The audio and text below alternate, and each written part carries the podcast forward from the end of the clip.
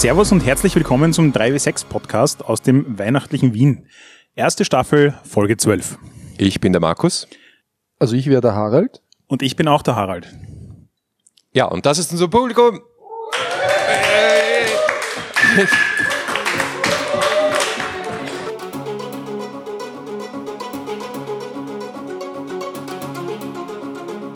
Unser großes Staffelfinale. Und als äh, zur Feier des Tages haben wir einen Stargast. Es ist mir eine große Ehre. Vielen Dank, dass ihr mich eingeladen habt. Ja, äh, lieber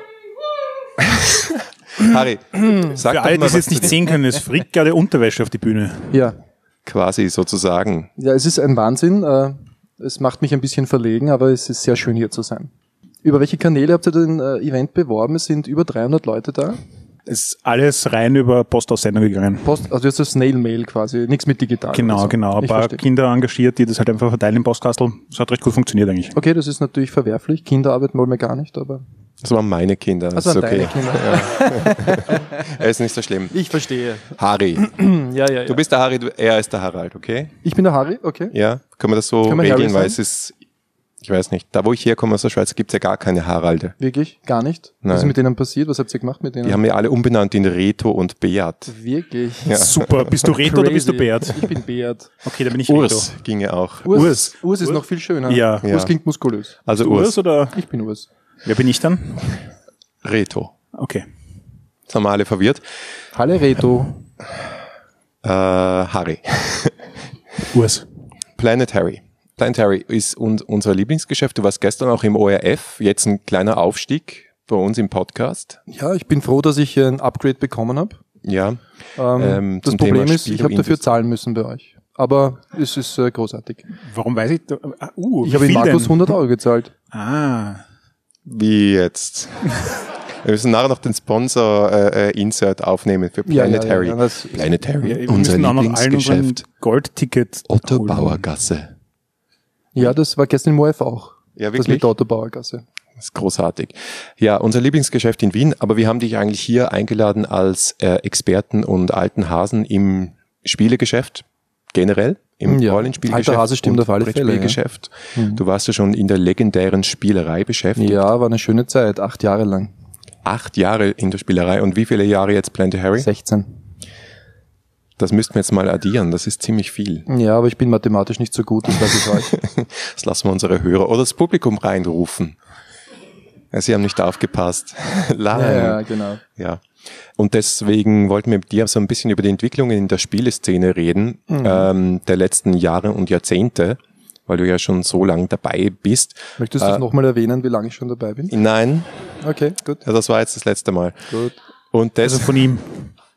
Und deswegen, weil das Hobby ja insbesondere das Rollenspiel, äh, Rollenspiel-Hobby so eine Geschichte ist, wo seit irgendwie Ende der 80er Jahre davon gesprochen wird, dass es ausstirbt. Was ist deine Sicht der Dinge? Ähm, ist Ja, das, das Hobby am Ende oder geht's wieder aufwärts oder Es ist es alles so nur Hype? mehrere Knackpunkte. Da gibt's schon äh, Termine, die man festmachen kann. Das stimmt, dass man das Gefühl hatte, dass unser Rollenspiel, unser geliebtes Rollenspiel aussterben wird, aber es gab eine Trendwende ungefähr vor drei Jahren mit dem Erscheinen vom neuen D&D, mit einigen Auftritten in Fernsehserien, die sehr berühmt sind. Big Bang Theory zum Beispiel nenne ich gerne, wo D&D gespielt wurde. Und das hat äh, vor allem die Unterstufe angesprochen, lustigerweise. Warum lustigerweise? Weil es diese Einsteiger-Sachen, Einsteigerboxen nur auf Englisch gibt und die Hemmschwelle gar nicht da war. Die Leute kamen, haben gefragt, was ist D&D? Das schaut lustig aus. Das haben wir in den digitalen Medien gesehen, das wird dort gespielt. Und was Rollenspiel ist, war zweitrangig, aber sie haben es dann begonnen. Und seitdem sind wir wieder sehr positiv, es sind sehr viele neue Spieler dazugekommen. Okay, die kommen dann auch wirklich zurück. Mhm. Das ist interessant, weil also zumindest ich und äh, viele meiner Generation haben auch mit diesen Boxen angefangen, hatten auch keine Ahnung, was das ist. Mhm. Aber wir haben es halt in der Fernsehwerbung gesehen und es hat cool ausgeschaut und es waren irgendwelche Fantasy-Typen drauf. Und man hat vielleicht mal so ein Choose Your Own Adventure Book äh, gesehen und dann ist man irgendwie eingestiegen. Aber jetzt hast du ja irgendwie auch mehr Unterstützung durchs Internet. Das habe ich auch so das Gefühl, dass das etwas ist, wo du Ja, ich merke mir gar nicht die ganzen Namen von diesen ähm, in YouTube auftretenden Gruppen. Aber ein Freund von mir zum Beispiel schaut auch regelmäßig, das ist so ein Voice Actors, die Ja. regelmäßig eine Rollenspielrunde auf YouTube äh, spielen. Critical Role heißen die, okay. Und die sind extrem beliebt und äh, dadurch, dass sie ihre Stimme so toll einsetzen können, entstehen natürlich ganz andere Bilder, als wenn du einer normalen Rollenspielrunde folgst. Ne?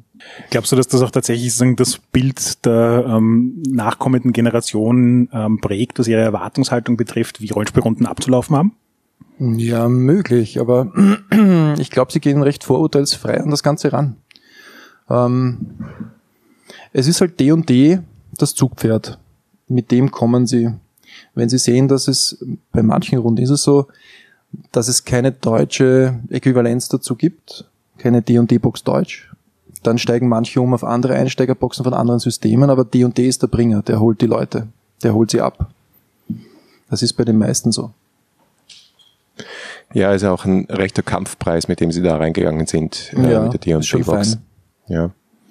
Und weil du meinst, ob, ob das Bild geprägt wird, also der Spaß steht im Vordergrund. Definitiv. Wenn die Leute inspiriert sind von der Big Bang Theory, dann kann nur der Spaß im Vordergrund stehen. Wohl wahr. Ja. Und was glaubst du, was äh, die, die, was hast du gesagt, die, die Oberstufe, die Unterstufe? Unterstufe, ja. Was heißt die Unterstufe? Nach der Volksschule bis zur mittleren Reife. Die schulische Unterstufe. Genau, so ist es. Ja. Ja, alles klar. Ähm, und die können schon genug Englisch. Naja, das wundert mich auch oft, dass sie da keine Wir Hemmschwelle loben das Bildungssystem. Offenbar machen sie doch irgendwas richtig. Ähm, und was glaubst du, was wollen die? Also abgesehen davon, wir haben das gesehen, es ist irgendwie nerdy, schick und wir wollen das auch mal ausprobieren und es ist irgendwie so ein kultureller Begriff. Ähm, was suchen die im Spiel, hast du das Gefühl? Das wissen sie noch nicht. Sie wissen noch nicht, was D&D ist, wenn sie zu uns kommen. Sie wissen noch nicht, dass es ein Rollenspiel ist. Die, die dann hängen bleiben und nach der Starterbox auch wieder zurückkommen, Mhm, das sind Ähm, alle. das sind alle. Das sind das alle. ist bleiben super. alle hängen, ja. Das heißt, was sind dann so die Sachen, mit denen die weitermachen? Ist es dann, bleibt es bei D&D oder sind die auch mehr so bleibt lange Zeit bei experimentierfreudig? D&D. Ja, es bleibt lange Zeit bei D&D. Also ein Zweitsystem ist auch eine Geldfrage in der Unterstufe, glaube ich. Das Taschengeld reicht oft für D&D, aber nicht für noch mehr. Ja, D&D 5, glaube ich, war echt ein, irgendwo ein Quantensprung. Ich glaube Ja. auch geschäftlich, weil ähm, lange Zeit hat so ausgeschaut, als würde Paizo mit Pathfinder da dieses äh, Feld ganz abräumen und äh, D&D würde irgendwie verschwinden, weil die vierte Edition war jetzt so nicht so erfolgreich bei vielen zumindest. Ja, Es war desaströs. desaströs. D&D 4 war eine Katastrophe. Okay, warum siehst du so? Ich habe nichts verkauft. Das ist ein Argument, ein Top-Argument sogar. Ja, also ich glaube, dass das Argument der Spieler war ja vor allem, dass das irgendwie nicht mehr D&D war. Also es hat sich nicht mehr so angefühlt, sondern es war vielleicht ein moderneres Spiel, vielleicht eher für die äh, World of Warcraft-Generation gemünzt und es war auch ein bisschen so, sie haben einfach ein Team von Designern genommen und gesagt, macht uns ein neues D&D und die haben halt das beste D&D gemacht, was sie für richtig hielten und modern hielten. Nur hatte das irgendwie die den Kontakt zur Basis verloren, war so mein Gefühl. Und für D&D 5, und das finde ich auch ganz spannend, dass sie eigentlich einen Prozess gemacht haben, der sehr, sehr untypisch ist für äh, Rollenspielentwicklung, dass sie gesagt haben, wir machen mal einen Prototypen, dann machen wir eine riesige Open Beta, so wie bei Softwareentwicklung, holen uns sehr, sehr viel Feedback, arbeiten dieses Feedback ein, lassen die Leute weiter testen. Und das Resultat war offenbar, dass sie echt die Community wieder aktiviert haben und dass sie ihnen das Buch aus der Hand gerissen haben, obwohl, und das äh, finde ich erstaunlich, eben es keine deutschen Übersetzungen voraussichtlich je geben wird. Und obwohl das äh, Portfolio an Büchern eigentlich noch recht klein ist. Ja, ist sehr überschaubar. Aber das ist vielleicht auch eine gute Marketingstrategie. Inwiefern meinst du? Die Kunden nicht erschlagen mit der Menge. Bei Paiso ist es mittlerweile so. Also ich krieg pro Monat vier Neuheiten für ein Rollenspielsystem. Das ist für Pathfinder, auch wenn es ganz dünne Hefte sind, einfach zu viel. Ja, da gibt's ja im, im Indie-Bereich dann die Tendenz dazu, dass es äh, wenig Bücher und dünne Bücher gibt. Also ähm, ich höre ja auch viele andere Podcasts, in- insbesondere englischsprachige, und ich höre immer wieder den Satz, so ein 300 Seiten Buch, A4, das lese ich einfach nicht mehr. Dafür habe ich nicht die Zeit, dafür habe ich nicht die Muße. Wo früher, kann ich mich erinnern, wir alle ganz stolz rumgegangen sind mit unseren dicken Taschen voller 500 Seiten Wälzer und sagen, schau mal, da sind 800 Monster drin, juhu. Hm. Ja, aber das ist ja auch so ein bisschen die Lebensabschnittssache, oder? Also ich vermute mal, dass die 14-Jährigen weniger Stress damit haben, ein dickes D&D-Buch zu lesen, weil die Zeit noch mehr da ist, oder? Also wenn ich an meine Schulzeit denke, ja. Ich hatte ohne Ende Zeit. Aber wollen Sie? Das ist die andere Frage. Na, sie lassen Sie, sich schon begeistern. Ja, okay. Ja, das tun sie schon. Wir haben mir gedacht, wir, nachdem äh, wir auch hin und wieder das Feedback gekriegt haben, dass wir dafür, dass wir ein Rollenspiel-Podcast sind, gar nicht so viele Spiele vorstellen. Ja. Dass wir heute mal so ein bisschen eine Runde machen. Ähm, und was noch dazu kommt, ist, dass zumindest in meinem Gefühl, und meine Kreditkarte sagt mir das auch, momentan gerade wieder so ein riesen Kickstarter-Kreativitätshype ist an neuen Rollenspielen, wo jetzt zwei Jahre lang habe ich fast nichts gebackt. Und jetzt in den letzten zwei Wochen, glaube ich, vier Spiele. Hast du vier Spiele gebackt? Richtig. Wirkt sich das auf deinen Umsatz bei mir aus? Derweil nicht. Derweil noch nicht, gell? Wir sehen uns morgen. Na, ich frage mich. Ja, ja, na, ist gut. Aber da muss man jetzt dazu sagen, ähm, ich bin ein konkreter Fall, wo das da so passiert ist. Ich habe einen Kickstarter unterstützt, allerdings nur das PDF gekauft. Das macht mich sehr traurig. Moment. nur das PDF gekauft und Ja. dann die physische Version bei dir gekauft. Wirklich wahr, das macht mich sehr glücklich. Ja, siehst mal, bei dir zahlen wir kein Porto. Ja, Richtig, ich muss zugeben, es ist auch die günstigere Lösung gewesen. Wirklich wahr. Na, das ist ein Doppelschlag. Eine Win-Win-Situation. Ja. Und außerdem gibt es dieses wohlige Gefühls des Nachhausekommens, wenn man zu dir geht. Das stimmt. Ja. Und sich zwischen den Stapel von Brettspielen durchzwängt.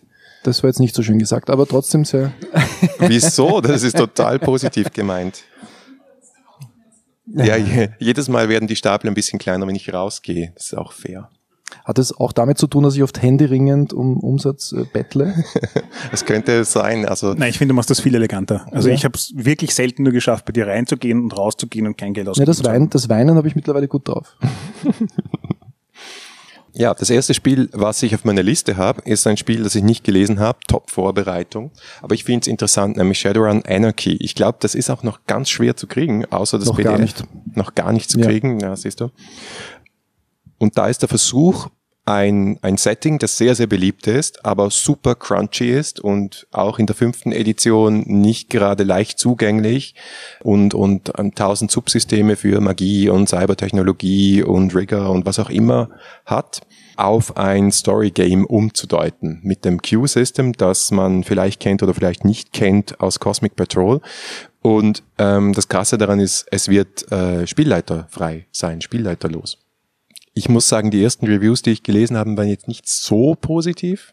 Es fällt mir auch schwer, das äh, Shadowrun als Indie-Game zu sehen. Weil irgendwo das Frickelige und äh, das, ich stelle mir meine Waffe zusammen und ich habe jetzt 15.000 Aktionen, um äh, mit diesem abgeschnittenen Kabel mit dem Lift nach oben gezogen zu werden. Also das macht ein bisschen auch den Reiz aus. Aber ich bin gespannt. Habt ihr noch was gehört von dem Spiel? Du hast das meiste jetzt eh schon zusammengefasst, aber ich persönlich finde es extrem spannend, dass sie tatsächlich versuchen, ein existierendes Setting, das dezidiert kein Erzählspiel ist, auch mal aus der Perspektive zu betrachten und, und aufzubereiten. Das heißt jetzt nicht, dass das gut funktionieren muss, aber es ist auf jeden Fall ähm, ein spannender Schritt, aus dem auch interessante Insights rauskommen können. Ich, finde das ja bis zu einem gewissen Grad auch bei D&D 50 Edition eine spannende Geschichte. Wenn man sich die Regeln da genauer anschaut, sieht man schon viele Ecken und Enden, wo man das Gefühl hat, dass sie sich von Erzählspielen inspirieren haben lassen, um die Komplexität von D&D ein bisschen einzudampfen und, und viele von den Dingen, die früher ewig lang gebraucht haben, simpler zu machen und zu streamlinen. Und das an sich, wenn das jetzt sozusagen der Effekt auf Mainstream Games ist von Erzählspielen, ist ja eh schon eine super Richtung. Ich habe noch keine Meinung zur Anarchie. Ich weiß es noch nicht. Es ist noch zu wenig Information zu mir durchgedrungen. Ich bin aber eher skeptisch, muss ich sagen. Shadowrun-Rollenspieler sind nicht sehr experimentierfreudig. Also vielleicht bringt's neue Spieler dazu, die das interessiert, die das ausprobieren wollen. Ob die Alten umsteigen und das auch ausprobieren, bin ich ein Skeptiker. Abgesehen davon, wenn die meisten Shadowrun-Sachen verkaufe ich doch auf Deutsch. Das Preis-Leistungs-Verhältnis über Pegasus ist zurzeit einfach äh, ganz genial. Mal schauen, wie Pegasus darauf reagiert. Also von der Verkaufsseite her bin ich ein bisschen unbestimmt. Alles klar. Ja, Pegasus, ähm, wo er das Stichwort Kampfpreis schon gefallen, macht ja diese Schiene mit den 20 Euro dicken Hardcover-Regelbüchern. In Vollfarbe. In Vollfarbe, ja. Mhm.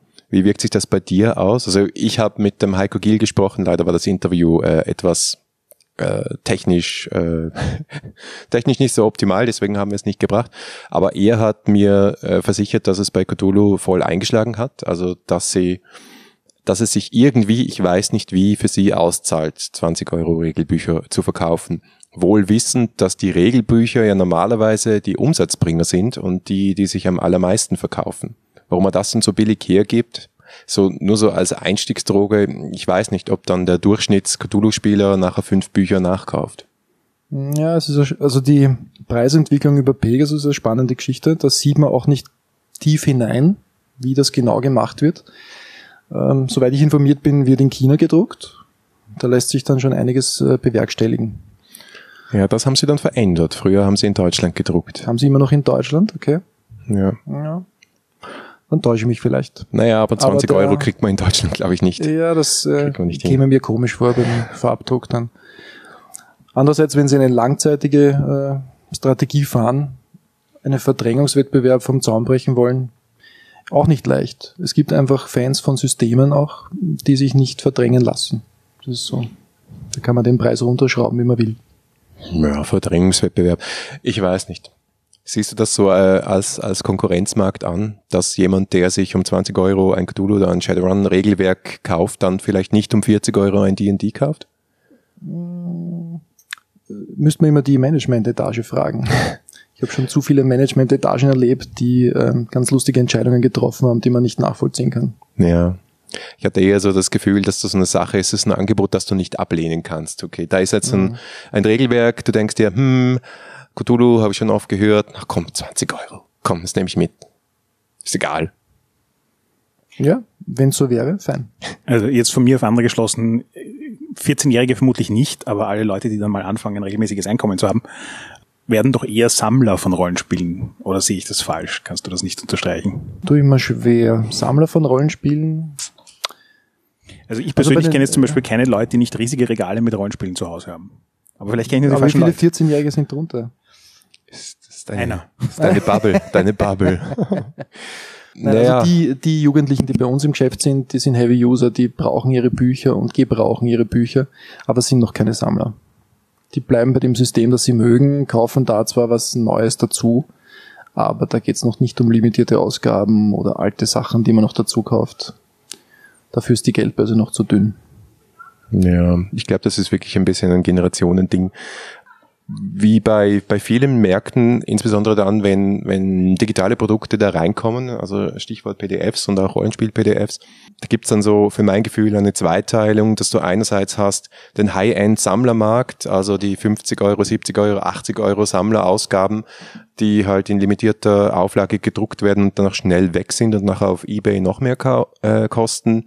Und auf der anderen Seite halt das, was für den Tagesgebrauch und das Volk geworfen wird, teilweise als PDF und teilweise eben auf einfach zu einem sehr, sehr günstigen Preis. Das ist so ein bisschen eine Entwicklung, die ich äh, feststelle, weil so das mittlere Segment, weiß nicht, ob das, ob das noch so eine Zukunft hat. Ja, schwer vorherzusagen. Schwer vorherzusagen. Na, schauen wir noch ein ja. anderes Spiel an vielleicht.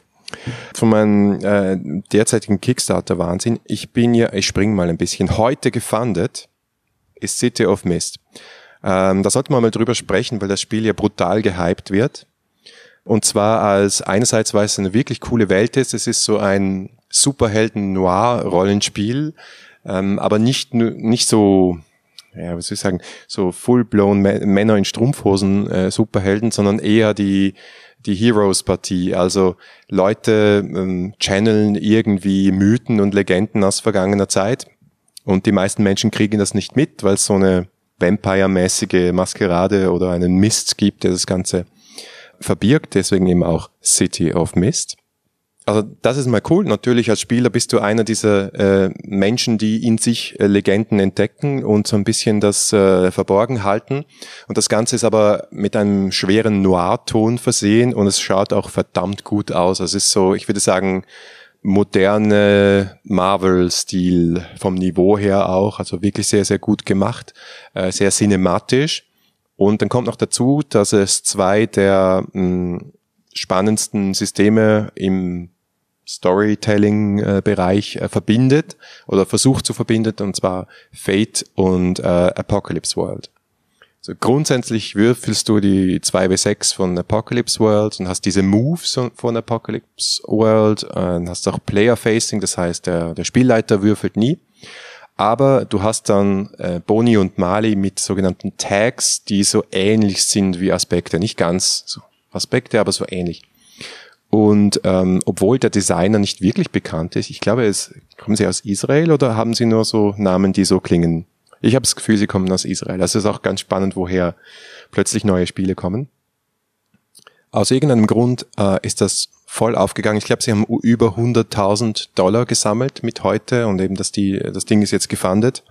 Und ich bin sehr spannend, was da passiert. Was war euer Eindruck? Hast du das angeschaut, Harald?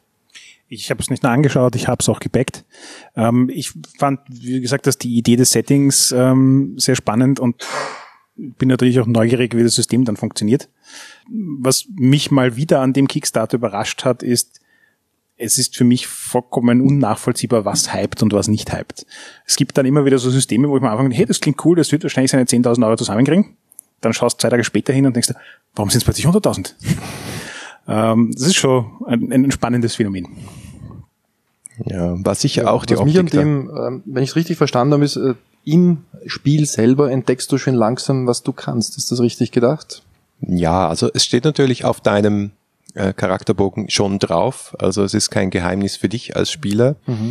Ähm, aber es ist so ein bisschen der Story Arc, glaube ich, äh, dass sich, sich die Geschichte dahin entwickelt, dass du zum Held wirst, weil eigentlich wirst du sie auch verstecken. Mhm. Und noch dazu, ähm, ich habe jetzt auch so einen Actual Play äh, Podcast gehört beim äh, One-Shot Podcast, also zwei Stunden vor das Einstiegsabenteuer, was da mitkommt, auch mit den vorgefertigten Charakteren vom Einstiegsabenteuer. Und das ist wirklich so eine Geschichte mit, äh, jemand hat ein Büro, eine äh, schicke Dame mit einem Problem kommt hinein. Das ist wirklich eins zu eins Film Noir. Mhm. Und dann so ein bisschen Horroraspekte dazu.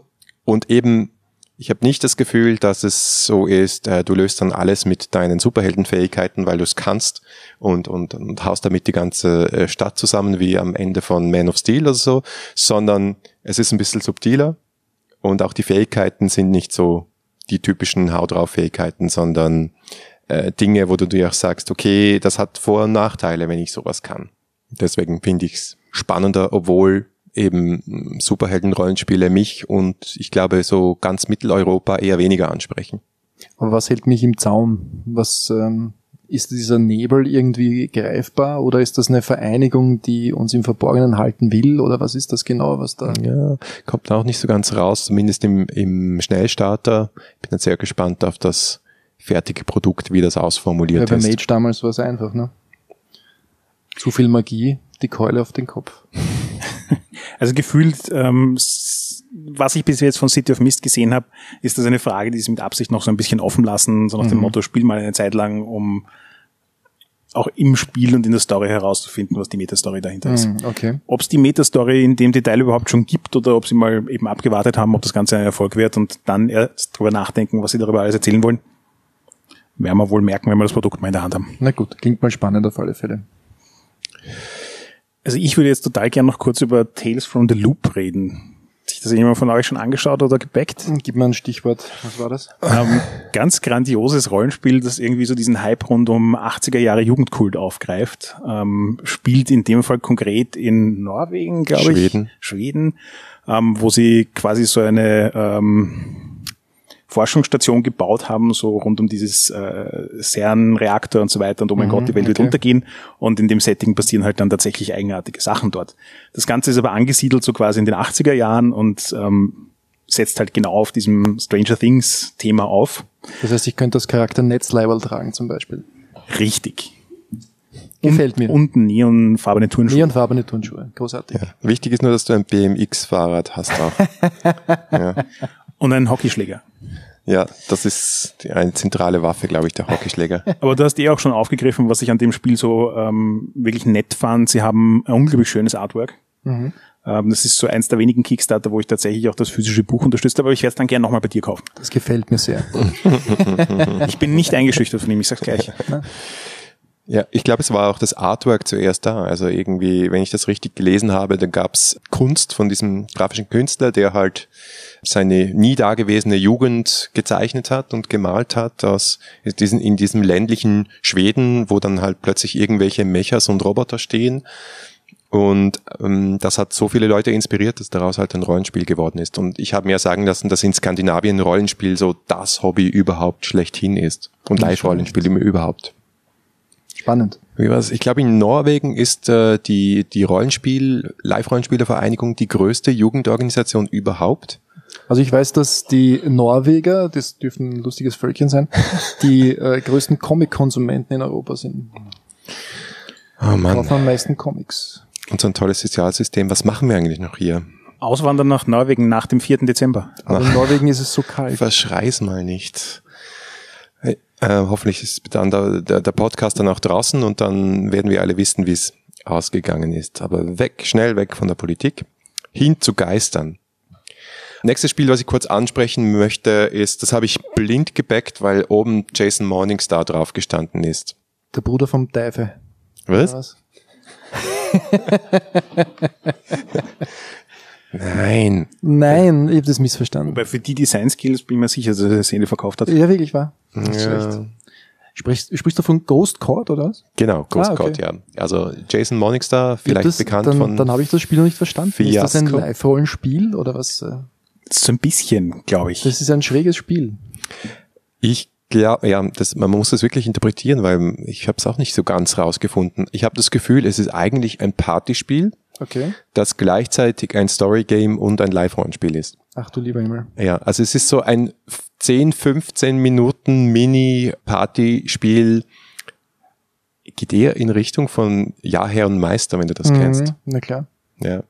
Also das heißt, ähm, es gibt ein, ein, ein Setup und dann äh, werden Schnellrollen eingeteilt und dann gibt's Konflikte und die werden schnell ausdiskutiert und dann ist dieser Fall, in dem Fall, wäre bei Ghost Court auch vorbei. Ähm, also der Hintergrund ist, es gibt äh, Gerichtsverhandlungen, da gibt's immer einen Richter, einen Kläger und einen Angeklagten und einige davon sind halt Geister. Also das Beispielvideo im Kickstarter war halt äh, eine ähm, ein weiblicher Geist äh, beschwert sich, dass, äh, dass sie irgendwie belästigt wird. Und ähm, der Mann, der in der Wohnung wohnt, wo der Geist beschle- äh, äh, beschwert sich auch, weil der Geist ihn belästigt und die Geistin sagt halt, ja, ich will ja nur mein Schmuckstück, das ist da im Boden. Darf ich Unter kurz dem, nachfragen, Geistin, ist das ein korrekter Begriff? ich habe das jetzt gerade, ähm, Also mir gefällt Ich weiß noch politisch. Okay. total korrekt. Ich finde gut, da, ja. Das Geist, Der Geist, die Geistin. Wort des Jahres 2016. Finde ich gut, ja. mindestens. Und dann wird das halt ausdiskutiert und der Jason Morningstar sagt im Video selbst, ja, also ja, gewinnen ist eigentlich relativ wurscht. Ich glaube, es geht mehr darum, dass man Spaß hat dabei, eine total absurde Konfliktsituation da auszudiskutieren, genauso wie ja, Herr und Meister und andere Diskurs-Party-Games. Ja, sind immer gefährliche Spiele. Wenn einer die Macht hat, willkürliche Entscheidungen zu treffen, dann ist es nicht für jede Spielgruppe geeignet. Das Also ist wohl keines dieser Spiele für jede Spielgruppe geeignet. Aber wie gesagt, bei Jason Morningstar, spätestens seit Fiasco, äh, schlage ich blind zu, auch wenn ich nicht alle Spiele gespielt habe, die er äh, geschrieben hat, bei Weitem nicht. Aber interessant ist es immer. Morningstar ist ein echter Name. Ja, der heißt so. Der heißt wirklich so. Schon ein bisschen beeindruckend. Ja, sehr. Ich schreibe ihm einen Brief. Harald, Ja, du bitte. hast noch viel mehr, na der andere, Achso, der andere. du hast noch viel mehr gebackt als ich. Sag du mal was. Äh, ja, ich back eh alles, was nicht bei drei. Nein. Persönlich fand ich sehr spannend äh, Bluebeards Bride. Ähm, geht auch so mehr so ein bisschen in Richtung One-Shot, würde ich mal behaupten. Ja, fix. Und ist so, ein- weiß nicht, wie beschreibt man es genau? Ähm, Horror-Story, aber gleichzeitig auch so ein bisschen ähm, Exploration, ähm, Haunted House-Geschichte. Aber nur Haunted House, oder? Du bist nur in dem Haus. Ja, genau. Ähm, Ist das nicht dann gefährlich repetitiv von der Geschichte her? Geht es ja nicht immer um ihn und sie? oder was sie erlebt hat? Ja, also die Basis ist mal das Märchen von Blaubart, oder? Das habe ich mir auch gerade gefragt.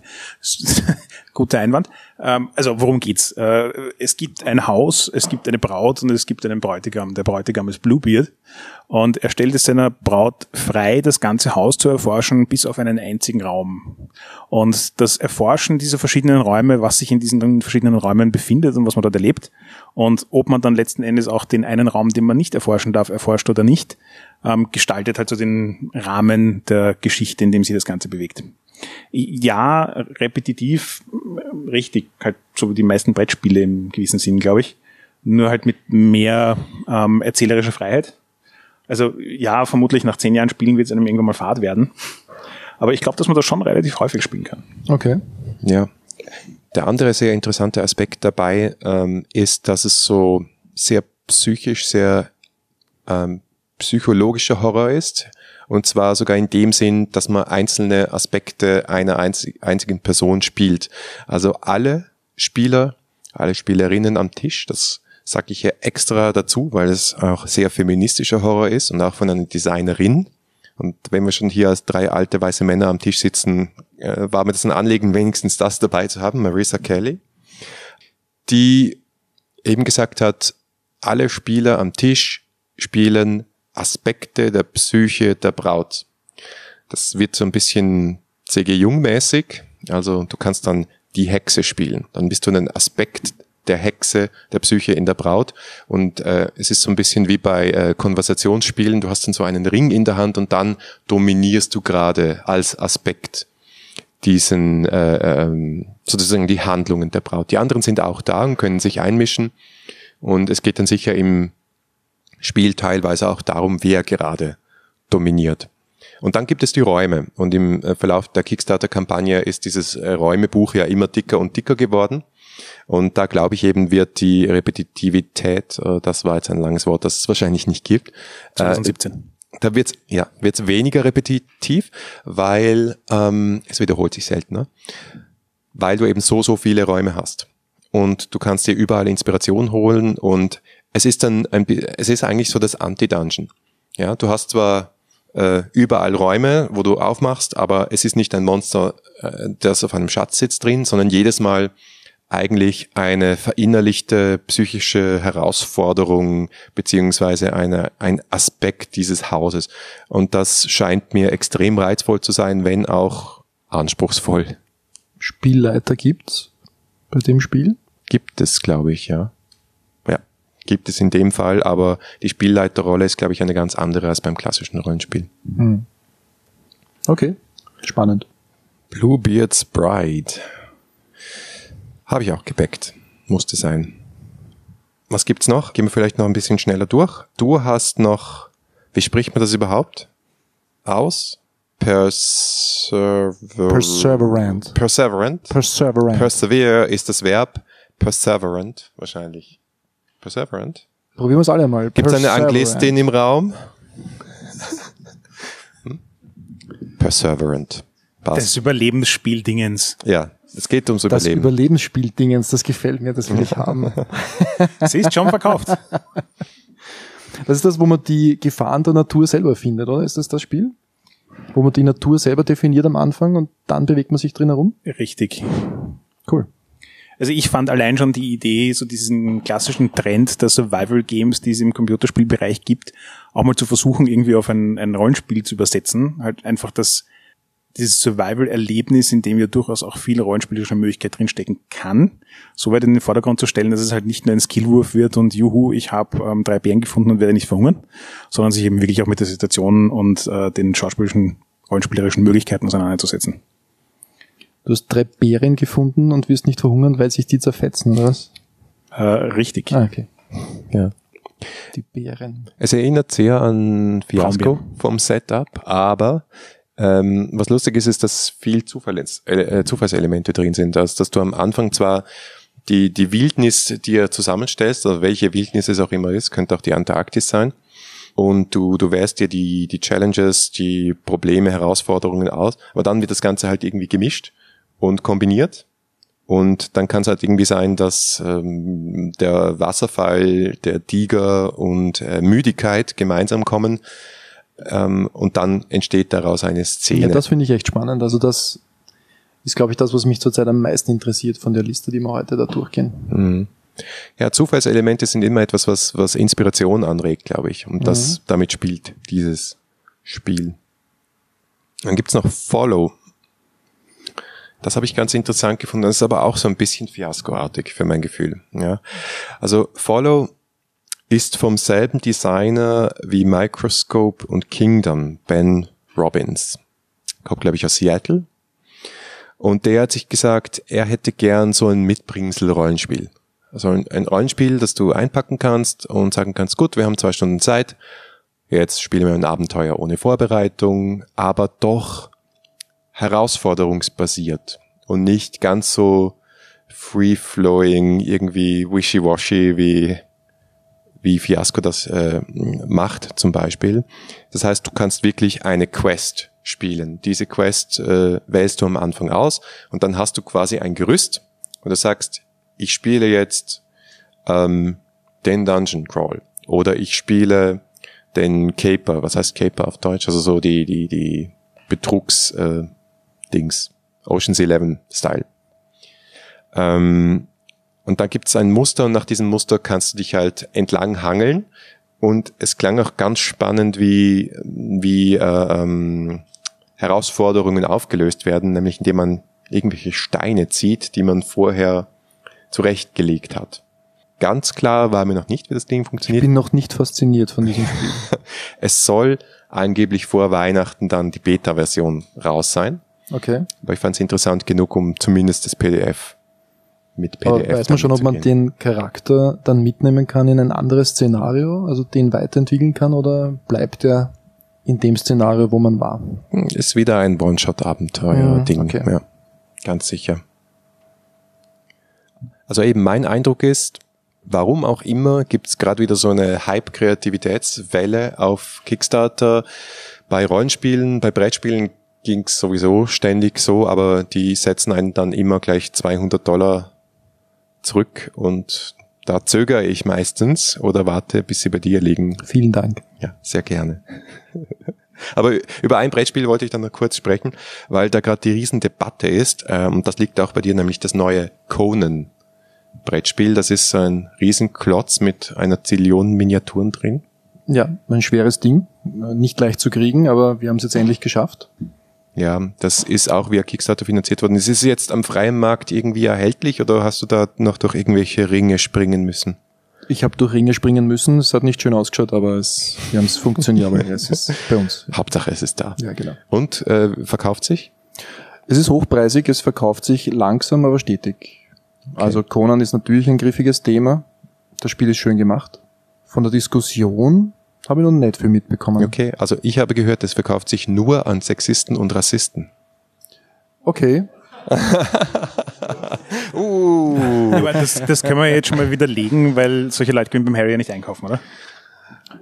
Ganz wahr, ganz wahr, ganz Wer, richtig. wer hat die Diskussion vom Zaun gebrochen, ist die Frage. Ja, es hat eine ehemalige Mitarbeiterin von dem Team von Conan vom Zaun gebrochen. Natürlich disgruntled. Ja, wahrscheinlich ist sie unehrenhaft entlassen worden. Nein. Das, das mag schon sein. Ja. Ich finde, ich finde die Diskussion aber durchaus interessant, weil, ähm, also vom Zaun gebrochen hat sie deshalb unter anderem, weil halt ein großer, muskulöser Conan mit zwei Schwertern über, über einer praktisch nackten, winzigen, weißhäutigen Frau auf dem Cover vom Regelbuch ist. Das ist schon mal eine Ansage.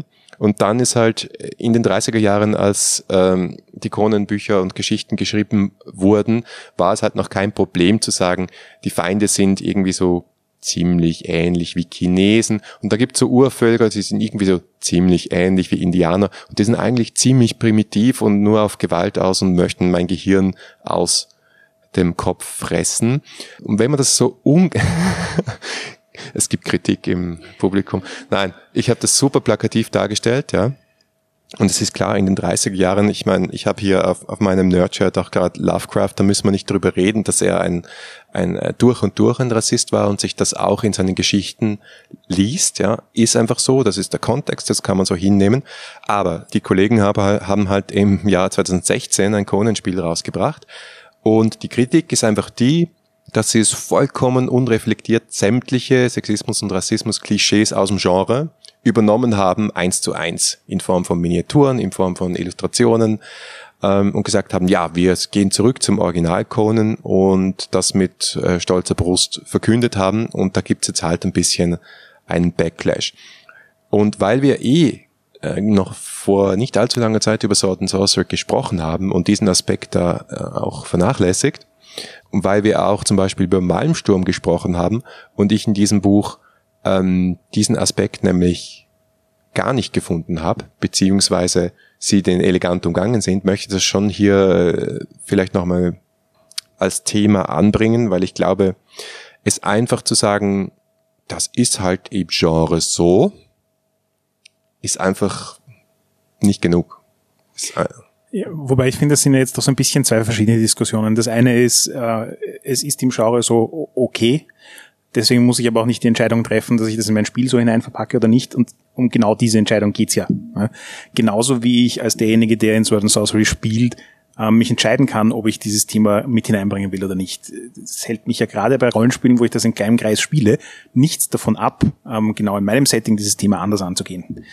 Ich glaube aber auch nicht, dass nur weil die Spieledesigner die Entscheidung getroffen haben, das jetzt in ihr Spiel hineinzuverpacken, dass gleichzeitig automatisch eine Aussage über alle Leute, die das Spiel kaufen also ich finde die ganze Debatte irgendwie schwierig. Ja, natürlich nicht. Also das war natürlich äh, vollkommener Blödsinn, dass Leute, die das Spiel kaufen, Sexisten und Rassisten sind. Im Gegenteil, die debattieren ja hier auch mit und sagen auch, hey, ähm, puh, äh, kann ich halt nur zu gewissen Gelegenheiten auch auspacken, das Spiel, weil sonst kriege ich komische Blicke. Und das finde ich dann halt auch irgendwie komisch. Wie gesagt, ich finde einfach, man, man hätte durchaus ähm, das Thema einfach angehen können und sagen können, ja, das ist ein, das ist inhärent im Genre, aber wir gehen auf diese und jene Art und Weise damit um. Und sie haben einfach gesagt, nö, das ist so fertig. Ich sehe, die Debatte führt uns nicht weiter. Gibt Stimmen aus dem Publikum? Nein, okay. Hey, was ist eine schlechte Idee dran, dass drei weiße Männer über Sexismus diskutieren? Ja, du hattest vollkommen recht, ja. Nächstes Thema. Wir sind ein bisschen Stream of Consciousness, aber nicht, äh, wir sind vorbereitet.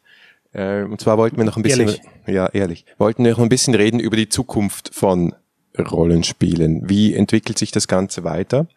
Und welche Innovationen möchten wir gerne noch sehen? Welche Innovationen finden wir eh schon gut, die, die jetzt passieren? Die, welche stellen wir fest? Und welche fehlen uns noch? Welche hätten wir gerne? Also für mich persönlich wäre jetzt auch so ein bisschen die Frage an dich, äh, ähm, Umberto, nein, was war's? Egal. Richtig. Wir haben ja vorhin schon gesagt, äh, Shredder Anarchy versucht also jetzt so ein bisschen einen ähm, Ausschwenker in Richtung Erzählspiel. Die die Fifth Edition hat einige Erzählspielanklänge drin. Ähm, wir sind ein Podcast, der sich mit viel, Erzähl viel mit Erzählspielen beschäftigt. Siehst du das irgendwie als ein Thema, das sich auch tatsächlich in den Spielen, die du verkaufst, bemerkbar macht? Oder ist das mehr so unsere Filterbubble, in der wir halt ständig über Erzählspiele reden und Erzählspiele sehen? Es gibt immer mehr kommunikative Spiele. In, in vielen, vielen Varianten, ob das jetzt detektivische Spiele sind, Kooperationsbrettspiele, die auch in Richtung äh, wir erleben eine Geschichte gemeinsam gehen. Es nimmt immer mehr zu. Also ob das Brettspiel ist, Kartenspiel oder Rollenspiel, ganz allgemein das Genre des Geschichtenerzählens wird, wird riesig, wird immer größer. Glaubst du, das ist so ein bisschen eine natürliche Entwicklung von Rollenspielen, weil halt das, was Rollenspiele am Anfang an anderen Elementen mitgebracht haben, wie Simulation und so weiter, heutzutage halt einfach viel besser durch Computerspiele abgedeckt wird? Könntest du die Frage nochmal stellen? Langsamer ganz klassisch, ähm, Rollenspiele D&D in ja. den 70er, 80er Jahren ähm, hat ja verschiedenste Elemente angesprochen für die Spieler, unter anderem halt auch viel dieses vom Tabletop kommende ah, Simulationsaspekt, mhm. der halt heutzutage viel mehr in Computerspielen abgedeckt wird. Ähm, naja, und damit ist halt der Erzählspielteil... D&D 4 ist damit eingefahren, ne? Also die haben das beinhart versucht, extrem zu kombinieren mit ihren eigenen Miniaturen, damit alles abgedeckt wird, was man so abdecken kann. Und da sind die Leute nicht mitgegangen. Also die Leute wollten schon eine klare Abgrenzung. Das Rollenspiel ja, aber dass ich dann über die Computer noch Content bekomme und dass ich die Miniaturen kaufen muss, um Schlachten nachzustellen.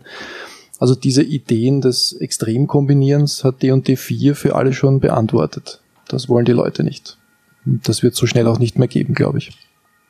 Das andere große Experiment, glaube ich, war Warhammer Third Edition, mhm. wo äh, versucht wurde, ein Rollenspiel in ein Big Box Game zu verwandeln, wo du ja. für 100 Dollar eine riesen Box mit äh, typisch halt Fantasy Flight 1000 äh, Kartonteilen kaufst und das ist, es gibt Fans von dem Spiel, nicht so wenige, aber erfolgreich fast nicht. Also Warhammer ist als Rollenspiel dadurch eingestellt worden jetzt. Es war eine lustige Geschichte, die ich äh, zum Teil am eigenen Leib miterlebt habe. Es gab bei Warhammer irgendwie 20 Jahre, nein, 15 Jahre die First Edition, dann zwei Jahre lang die Second Edition, dann zwei Jahre lang die Third Edition und dann war es tot. Das war recht spannend. Und keine der Editions hat es zu Ende geführt. Nicht so es wirklich zu Ende. Immer Bücher, die gefehlt haben. Ganz furchtbar. ja, das stimmt. Da haben wir zum Teil jahrelang gewartet. James Wallace ist schuld. James Wallace hat übrigens ähm, heute geschrieben, dass Las Vegas vielleicht doch einmal noch heuer fertig wird. Das äh, Spiel, das wir vor zwei Jahren auf Kickstarter gebackt haben. Nein, nein, nein länger. Das muss 2012 gewesen sein. Das ist ein Wahnsinniger. Der hat aber auch schon die Warhammer-Bücher nie rechtzeitig rausgebracht. Ja. Das heißt, ihr habt vor zwei Jahren jemandem Geld überwiesen, der jetzt vielleicht ein Spiel fertig macht. Ist das richtig gedacht? Ja, wir tragen das Risiko. Okay. Nein, das ist nicht ganz richtig. Mit Noch nicht sind ganz. vier Jahre. Mhm. Vier Jahre. Sind, oh okay. Gott, die Zeit vergeht so schnell. Schön eigentlich. Schön James eigentlich. Wallace, wenn du das hörst. ja. Ich schreibe ihm jedes Monat eine SMS. Du hast seine Nummer. Voll der Insider. Okay. Nein, ich habe ihm nicht eine SMS geschrieben, aber ja, ich tweet ihn an. Regelmäßig. ja, Bitte gut, mach's fertig. Das könnte ich auch machen. Also Brettspielelemente in Rollenspielen haben wir schon mal kurz angesprochen. Ich glaube nicht, dass das die Idee grundsätzlich tot ist. Weil zum Beispiel auch in City of Mist gibt es wieder ganz viele gedruckte Dinge, äh, die man hernehmen kann, haptische Elemente, mit denen man das Rollenspiel anreichern kann. Also ich glaube, für den Geschmack des Spielers ist es eine Entweder-Oder-Frage. Ich glaube nicht, dass der klassische Rollenspieler sehr viel hantieren will mit anderen Dingen, außer mit seinem Charakter. Der will sich tatsächlich gedanklich in der Geschichte bewegen alles, was noch am Tisch liegt, äh, stört den Kerzenschein auf den Character Sheet. Würdest du sagen, das ist umgekehrt, dass Brettspieler mehr daran interessiert sind, auch rollenspielerische Elemente in ihre Brettspiele reinzuholen? Ja, das glaube ich schon. Also wie gesagt, vorher erwähnt, die Erzählspiele in welcher Form auch immer werden immer mehr. Aber auch da gibt es dann sozusagen eine Grenze und ähm, irgendwann, wenn man dann wirklich ja. drüber nachdenkt, wenn man Rollenspiele spielt, ja. dann lasst man den Rest auch, auch wieder weg. Da ist ein Entweder-Oder, ja gab es noch von einem unserer Hörer einen Hinweis, der hier sehr gut passt, nämlich auf äh, ein weiteres monströses fast äh, Kickstarter-Spiel, nämlich äh, Kingdom Death Monster, wo jetzt die, die 1,5 Grad, ähm, also 1.5 Version gerade wieder auf Kickstarter ist und Unsummen macht. Und das Spiel kostet 250 Dollar in der Grundversion. Mhm. Das ist ganz schön, ganz schön verrücktes Ding. Ähm, aber ich glaube insofern auch recht spannend, abgesehen davon, dass man halt einen Sack voll Miniaturen kriegt und noch einen Sack voll Kartonteile und Spielbretter, äh, weil es sehr, sehr rollenspielerisch ist, auch von der Komplexität her. So was ich gelesen habe, ausprobiert habe ich nicht, weil ich habe keine so reichen Freunde, die dieses Spiel haben. Oder vielleicht doch. Vielleicht nach diesem Podcast meldet sich jemand. Ich würde es sehr, sehr gerne mal ausprobieren. Aber es äh, schau mal ein Let's Play auf YouTube, aber das ist ja wie beim, beim äh, Drogen nehmen zuschauen. Das ist nicht dasselbe. Nicht dasselbe. Kinder, nehmt keine Drogen zu Hause, bitte. Nein, aber was ich, was ich gelesen habe, spielst du da wirklich eine Kampagne immer mit denselben vier Leuten und über circa 60 Stunden und hast zwei Phasen. Die eine Phase, in der einen Phase bekämpfst du ein Monster mehr oder weniger, aber sehr, sehr taktisch und präzise. Und in der anderen Phase baust du dein Dorf aus. Zum Teil auch mit Dingen, die das Monster fallen lässt. Und die Entscheidungen, die du triffst, sowohl beim Kampf als auch in der Aufbauphase, die können dir dann 20 Stunden später wieder in den Hintern beißen. Es ist ein sehr, sehr hartes Spiel. Äh, aber ich habe noch auf Boardgame Geek geschaut, es hat äh, die Bewertung von 9,1. Mhm. Also die, hoch. ja, die paar Leute, die es gekauft haben, weil es ist halt super limitiert, die dürften es lieben, vielleicht auch aus der Not heraus, weil Jetzt habe ich das gekauft. Es muss also, gut sein. 60 Stunden nichts anderes zu haben. Und jetzt die neue Kampagne ist irgendwie so, wenn du das, wenn du das backst, also auf dem höchsten Level ist es, glaube ich, irgendwie 600 Dollar und dann kriegst du äh, in den nächsten vier Jahren Material. Das ist, wird fertig sein irgendwie im Jahr 2020. Das ist für mich völlig absurd. Das ist total völlig. absurd. Also das ist wirklich extrem Liebhaber, aber ja. ich glaube, da, da, da, da kommen Dinge zusammen. Aber so ein Planet Harry Subscription Service fände ich jetzt eigentlich gar nicht so schlecht. Ich überweise dir einfach monatlich Geld und du schickst mir Spiele. Ja, das habe ich schon bei einigen Kunden. Die kriegen ja Taschengeld von mir ausbezahlt. und, äh in, Form von, in Form von Spielen. Ja, wir haben da jetzt auf unserem schlauen Zettel mit äh, ähm, Dingen, die wir dich fragen wollten, ganz unten den Einleitungsteil, damit die Leute dich Ich habe auch noch eine Frage an den Markus. Ja, Darf ich den Markus was fragen? Ist ja. herausgekommen, wer gepostet hat, dass du eine sexy Radiostimme hast? Bisher nicht. aber, aber es gibt schon Bekenner auf Facebook, oder? Ja, aber das sind Fake-Bekenner. Ja, die lügen. Das die echte. lügen. Das ist ein Wahnsinn. Aber vielleicht sollten wir die Runde öffnen. Und ähm, wenn, wenn schon Fragen an mich kommen, Fragen an uns generell aus der Runde, wer möchte etwas fragen, bitte vorkommen und mein, mein Mikro schnorren. Wahnsinn. Oder wir wiederholen einfach die Frage. Oder wir wiederholen die Frage, ist auch gut. Aber wenn ihr mal selbst im Podcast sein wollt, dann wäre das jetzt die Gelegenheit. Wahnsinn, aber jetzt geht's los. Also die, die Schlange da links bitte. ihr, seid, ihr, ihr seid noch schlechter vorbereitet als wir. Ja, ich wollte nur eine Stellungnahme zu dem vorigen, das wäre hier eine ja, dunkle Wolke über uns geschwebt ist, über dieses, dieses äh, Thema Conan und oh äh, frauenfeindlich und so. also ähm, ich, ich finde, äh, Rollenspiel ist so eine tolle Sache, wo man halt inhärente Persönlichkeitsstrukturen ausleben kann. Und äh, das sind natürlich auch äh, Sachen, wenn wir vorher über, über den C.G. Jung gesprochen haben, äh, aus dem Schatten dabei. Und äh, ja, also das ist mir vorher auf der Zunge gelegen, da wollte ich irgendwo ähm, das noch irgendwo ansprechen. Also ich glaube nicht, dass das, dass das per se irgendwie die, die Frauenhasser oder die, äh, äh, ja, die, die Rednecks da irgendwo sind, die dieses Spiel kaufen. Es ist ein bisschen was in eh in jedem von uns. Und äh, also ich bin dem Rollenspiel eigentlich dankbar, dass ich auch, auch äh, also nicht nur dunkle, sondern auch äh, äh, andere Seiten von mir irgendwo da kennengelernt habe. Und ja, das wollte ich da nicht so stehen lassen.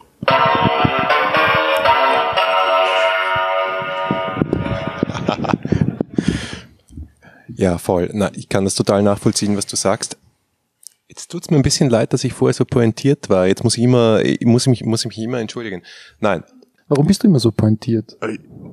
Ich, ich finde, ich, ich glaube immer, das ist dann irgendwie spannender. Aber vielleicht, äh, es ist auch, es ist täusche ich mich da. Ja. Also ich, ich bin extrem deiner Meinung, dass äh, Rollenspiel also ein sicherer Raum ist, wo man extrem viele Dinge ausprobieren kann.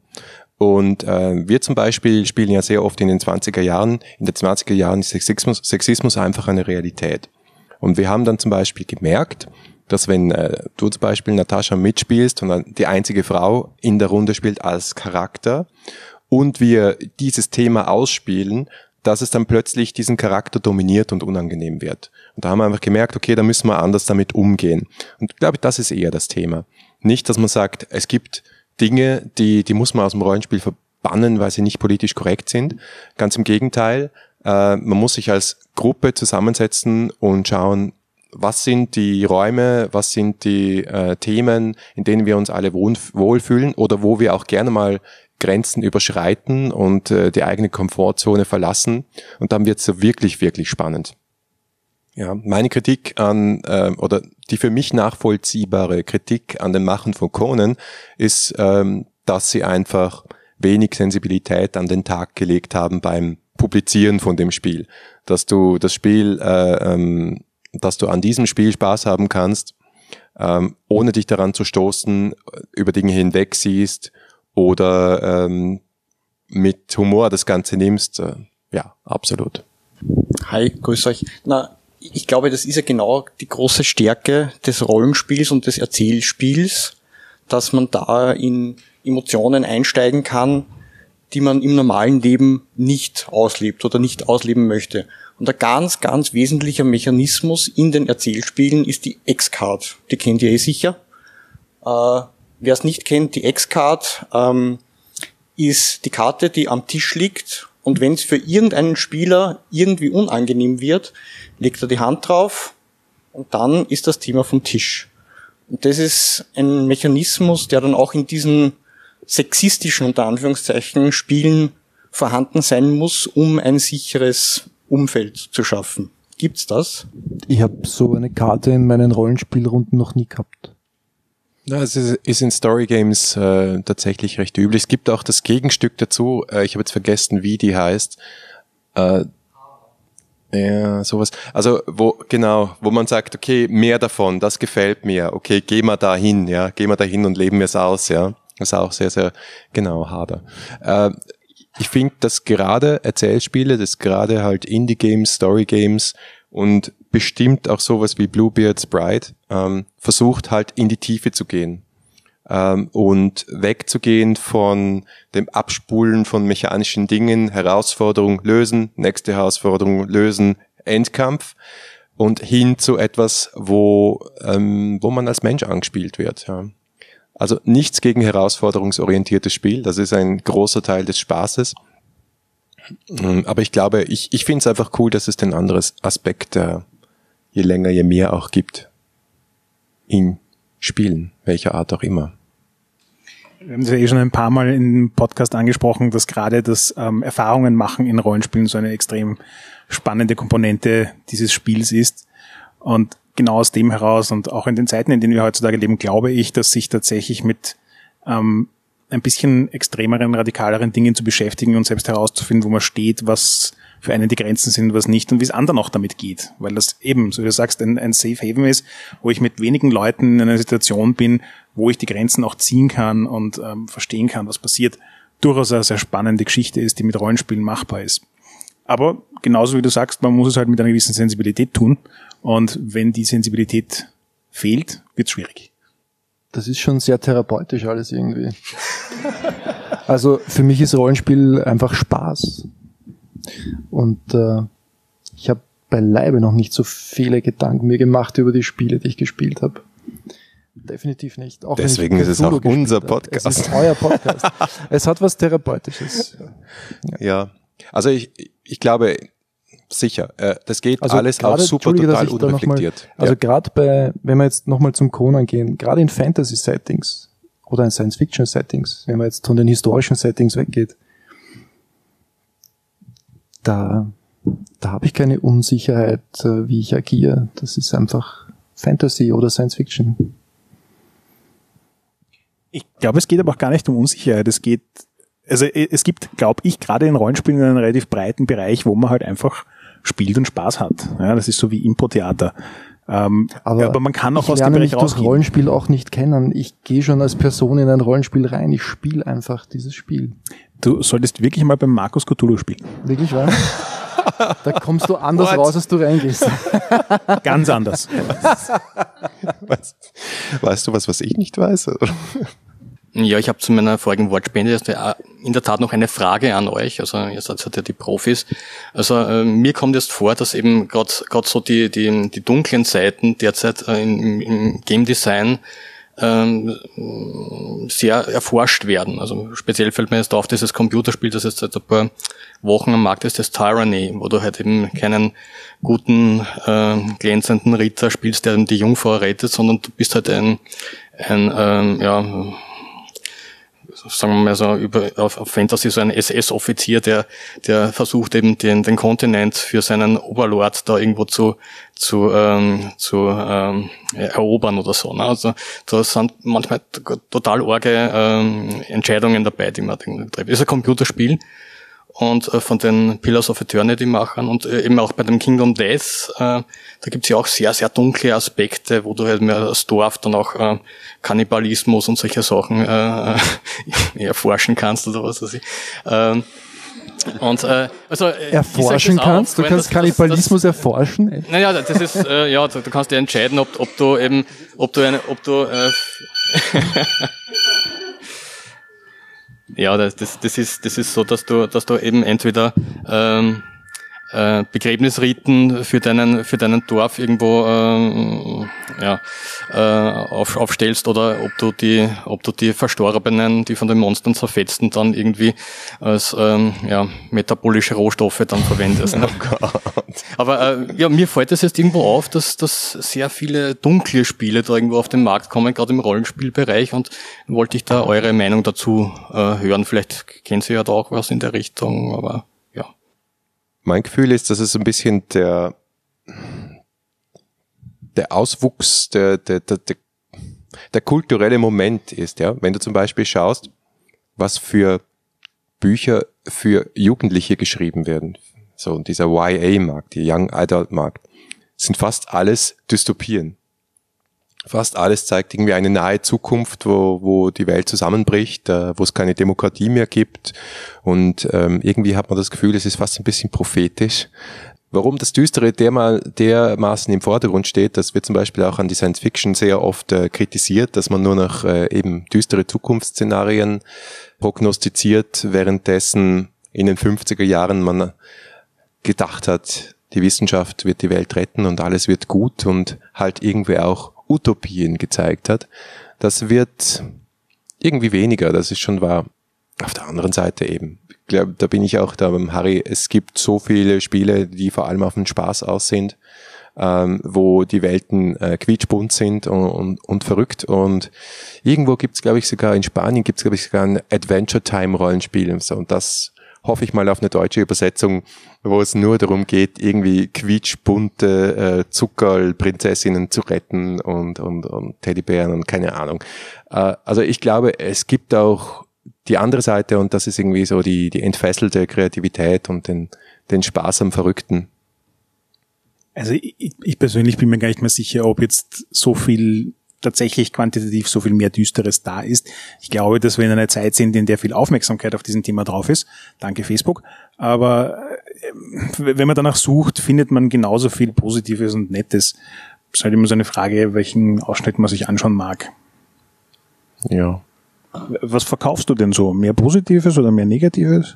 Es gibt nun mal viel mehr Negatives, aber ein Rollenspiel spielen, in dem alles gut ist und alles gut wird, was spiele ich da? Also äh, entweder ich gehe als Held hinein oder als Bösewicht. Ich will ja eine Herausforderung, ich will ja ein Abenteuer. Es muss ja irgendwie, Antagonisten müssen ja her, ne? es muss ja irgendwas passieren. Ja. Eine Welt, die funktioniert, äh, dann setze ich mich in den Liegestuhl und äh, schaue es mir an. Da sind wir jetzt dann beim Marvel-Universum, oder? ja, das ist ja auch schon so düster geworden. Ja, ja, ja. Nein, nein, das ist DC. Also ich glaube gar nicht, dass man unbedingt jetzt die argen Antagonisten haben muss im Rollenspiel, weil zum Beispiel, äh, wenn man sich jetzt, wie heißt dieses ähm, Plüsch-Rollenspiel vom Markus? Plüschpower und Plunder. Nein, nicht das von, von Nipponjin. 111 Jahre zum Beispiel, wo du Stofftiere spielst und ähm, da gibt's auch nicht wirklich einen Antagonisten, sondern da geht's einfach darum, dass man ähm, raus ein, ein, Rätsel löst und was herausfindet. Und die Runde, die ich da hatte, die war unglaublich spannend. Und ähm, ich glaube, das geht auch auf einem in einem viel kleineren Bereich. Du musst gar nicht immer die Welt vor einer Bedrohung retten, sondern es kann auch sein, es kann auch riesig Spaß machen, dass du als Stofftier in deinem kleinen Zimmer bist und dort irgendwas rausfinden musst oder das kann auch Spaß machen, da bin ich schon bei dir. Aber groß geworden sind die Geschichten Erzählspiele durch andere Dinge. Ne? Und das trifft wahrscheinlich für die meisten zu. Ja, ich weiß nicht, ob nicht vielleicht das ganze Rollenspielthema auch ein bisschen aufkommen ist, weil man als Kind einfach dieses Make-Believe hat, wo man dann mit Lego-Figuren und mit seinen Stofftieren spielt, ich bin der und der und du bist der und der. Und dass sich daraus überhaupt so die Ideen entwickelt haben, dass man sowas erfindet wie ein Rollenspiel. Das geht vielleicht jetzt ein bisschen zu weit. Danke, Wiedersehen. Gibt es eigentlich ein My Little Pony Rollenspiel? My Little Pony Rollenspiel, also ich nehme mal an, es gibt alles von My Little Pony, es wird auch das geben. Höchstwahrscheinlich schon. Ja, Und äh, ja, ja. machen wir äh, machen wir das in Fate oder äh, Apocalypse World? Die neueste Version von My Little Pony baut auf ein Rollenspiel auf. Die Charaktere. Was heißt das? Naja, sie durchleben ein klassisches Rollenspielabenteuer. Eindeutig D&D inspiriert. Ähm, die Böse ist das Pony dann Nacht und wird von der Guten verbannt in den Mond oder so. Bitte hängt mich nicht auf. Ich habe es zu wenig oft gesehen. Wird Nein. in den Mond verbannt. Ja, in den Mond, ja. In den Mond, Auf jeden Fall okay. kehrt sie zurück. Sie ist die typische böse Königin. Ich liebe es. Und Ist das auf Netflix? die garantiert. Check mal gleich. Check mal gleich. Die Weiße ist die Zauberin und dann Ja. gibt's die Barbarin. Alles, alles wird abdeckt. Schau ich mit 100 meinen Jungs. An, an Manticore, an Drachen. Schaut es euch an, es ist, es ist einfach, also, äh, äh, der Herr Ward, der der Adventure Time, ähm, ähm, der der Lead Animator und gleichzeitig der Creator war. Du siehst ihm ein bisschen ähnlich, muss ich sagen. Ja, ein bisschen, gell? aber Ja. das macht der Bart, sag ich jetzt mal, und die Brille wahrscheinlich, obwohl er hat jetzt diese Harry Potter Brillen, diese kleinen, glaube ich, inzwischen. Na, auf alle Fälle, der hat ja gesagt, ähm, dass ähm, Adventure Time auf ein, seiner D&D-Runde basiert, die er als Junger gespielt hat und dass das einfach so wahnsinnig ist und sie sich einfach dieses Kingdom of Goo zusammengebaut haben und dieses Candy, King, Candy Kingdom und dieses ganze Zeug, dass das also da hast, glaube ich, ganz gut gelegen mit, dass die eine D&D-Version davon gibt. Und ich hätte gerne noch kurz Stellung nehmen zu dem ganzen düster Sachen, weil, ja, muss es nicht im Kreis drehen, aber das Wichtige ist, ich glaube, es hat immer düstere Spiele gegeben und sie haben immer die Aufmerksamkeit gehascht. Also wenn wir Manhunt anschauen oder diese ganzen Sachen Anfang 2000, wo man auf einmal Universal Soldier, diese ganzen Sachen mit Künstler versuchen immer die Boundaries auszuchecken, also immer zu schauen, wie weit kann ich gehen, wie weit darf ich gehen, wann regt sich die Öffentlichkeit auf und so weiter und so fort. Und dass die die meiste, die meiste, ähm, die meiste Aufmerksamkeit bekommen, ist vollkommen klar. Und was ich glaube, was im Rollenspiel, warum das der Punkt ist, warum ein bisschen, warum es ein bisschen brutaler und ein bisschen grittier, wenn man so sagen will, zugeht, ist, der, das hat der Creator von Walking Dead mal gesagt, ist so dieses, ähm, jede normale Erzählung hört auf, wenn, wenn das Mädchen gerettet ist, wenn der Böse besiegt ist und so weiter und so fort. Aber wir als Rollenspieler wollen wissen, wie geht's dann weiter? Wie, wie, wir hören ja nicht auf, wenn die erste, wenn die erste Möglichkeit, also wenn's, wenn das die erste Hürde überwunden ist. Und da wird's halt dann mal gritty, da muss man halt dann mal schauen, woher kriegt man sein Essen und so weiter und so fort. Und dadurch, dass wir alle versuchen, die, die reale Welt abzubilden, wird's halt immer ein bisschen brutaler, glaube ich, als ja, als in den normalen Filmen oder Sachen, die halt auf, aufhören. So, das war ein bisschen wirr, Entschuldige. Nein, nein, super Punkt, super Punkt. Ich, ich glaube, es geht ja auch dann darum, wer sind die Protagonisten, wen spielst du? Und ähm, die Herausforderung ist, glaube ich, die, äh, dann, dann ähm, harte Entscheidungen treffen zu müssen. Ja, nicht nur, wo kriege ich mein Essen her, sondern halt eben auch moralische Entscheidungen treffen zu müssen. Wenn ich der Gute sein will, was heißt das dann? Wo muss ich kämpfen? Wenn es immer leicht ist, der strahlende Held zu sein, ist es halt weniger spannend.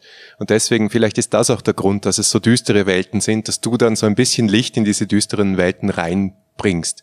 Mich fragen auch die Leute immer wieder, warum spielst du Cthulhu, wo du eh nichts ausrichten kannst und alles so grauenhaft ist und du wahnsinnig wirst. Und ich sage so, ja, es ist so. Und das heißt, wenn du einfach die, die, das kleinste Ding nur ändern kannst, wenn du einmal einen Menschen rettest, dann hast du das Gefühl, es ist einfach etwas Großartiges geschehen. Du hast wirklich etwas verändert. Ähm, währenddem, wenn du halt ähm, reihenweise die bösen, bösen Orks wegmetzelst, dann hat das halt für mich äh, weniger den Charakter einer, einer, einer echten guten Tat. Aber super spannend. Äh, wenn ich euch zwei, die gerade gesprochen haben, da sitzen, sitzen sehe, ihr habt ja auch so ein Spiel gerade in der Mache, vielleicht äh, mögt ihr was dazu erzählen. Und wie düster ist das denn? Also der Markus Heiden und ich, der Anton Trauner, wir bauen ein Spiel und das heißt The Layer of the Goo King, ist ein, ähm, also er ist der Spieleentwickler, ich bin der Illustrator und ähm, es ist ein Szenario-based ähm, Dungeon Crawler. Also wir arbeiten uns Szenario für Szenario ähm, durch eine Welt hindurch und haben halt auch ähm, Story basierend. Und wir haben uns gedacht, wir haben angefangen, das ist sehr lustig, weil du das erwähnst von wie düster Spiele sind. ne? Wir haben ja angefangen wirklich mit einem quietschbunten, lustigen Spiel, wo der Markus gesagt hat, ich habe ein Spiel herumliegen. Ich also ich habe ein System herumliegen, magst nicht ein bisschen was zeichnen dafür? So zeichnen ein paar lustige Skelette und uns selber und dann hauen wir halt diese Skelette nieder. Und dann sind wir draufgekommen, hey, das macht doch Spaß. bauen wir doch eine Welt davon, die wer andere auch spielen will. Und die ist dann sukzessive düsterer worden, einfach weil es weil es sofort diese komisches, es, es, gibt so eine Sort von Gravitas dazu, das wird auf alle Fälle ernster. Wenn man nur so herumläuft und ein paar Skelette niederhaut, dann fühlt man sich nicht so, als hätte man was, ich glaube, du hast das schon einmal gesagt, dieses, also der Harry hat das gesagt, dieses Accomplishment-Gefühl ist mehr da, wenn der Böse böser ausgeschaut hat. Und ich glaube, deswegen ist unser Spiel sukzessive böser geworden. Wir haben zwar schon drauf geschaut, dass es kein, wir wollten jetzt kein Blut drinnen haben oder sonst irgendwas, aber es ist halt, wir wollten einen humoristischen Twist auf Dark Fantasy setzen mit dem ganzen, mit, mit, mit unserem, mit unserem System. Ich meine, du hast das schon gesehen. Es funktioniert stellenweise sehr gut, finde ich. Äh, stellenweise ist es dann ein bisschen zu ernst, stellenweise ist es ein bisschen zu lustig, aber ich glaube, es ist ein, wir haben versucht, uns da eine eigene Nische zu suchen, die, die ein bisschen die Verbindung fahrt aus düster und. Ja, dann haben wir jetzt eine solide Viertelstunde aufgezeichnet. Geht sich gut für unsere übliche Länge aus, oder? Ja, jetzt können wir mal am Staffelfinale können wir ein bisschen über die Stränge schlagen, oder? Glaubst Absolut. Nicht? Ja. Haben wir uns verdient. Wahnsinn. Irre. Wie ist es jetzt eigentlich mit der zweiten Staffel? Gibt's die? Na sicher gibt's die. Okay. Und was machen wir da so? Das wollen wir jetzt schon verraten? Nö. Eigentlich nicht. Nein, aber wir haben viele Ideen. Wenn ihr Ideen habt für die zweite Staffel, also ihr, die ihr da sitzt, dann können wir danach das nachher bei einem ähm, nicht-alkoholischen Getränk oder Bier besprechen. Äh, und alle, die ihr das irgendwo auf eurem Fruit-based Device irgendwo unterwegs hört, äh, schickt uns bitte eine Nachricht auf einen der Myriaden Wege, Facebook, Twitter, Insta Instagram haben wir gar nicht, E-Mail, was auch immer. Und ich wir werden das Briefe im Planetary abgeben und ich gebe es euch dann. Ja, ja bitte. Das, das wäre doch mal die, was. Die würden oder? wir auch voll vorlesen im Podcast. Na klar. Schickt uns Lesepost. eine Brieftaube, Lesepost. Bitte handkalligrafiert, wenn es geht. also vielen Dank für fürs Kommen an euch alle. Vielen Dank, Harry, als fürs Gastsein. Ja, großartig. Ähm, vielen Dank und äh, an die 300 Gäste. Kommt's gut nach Hause. Und vielen Dank, Harald, für die erste Season 3 bis 6. Ja, ich freue mich schon auf unsere zweite Staffel und es wird nur noch besser werden.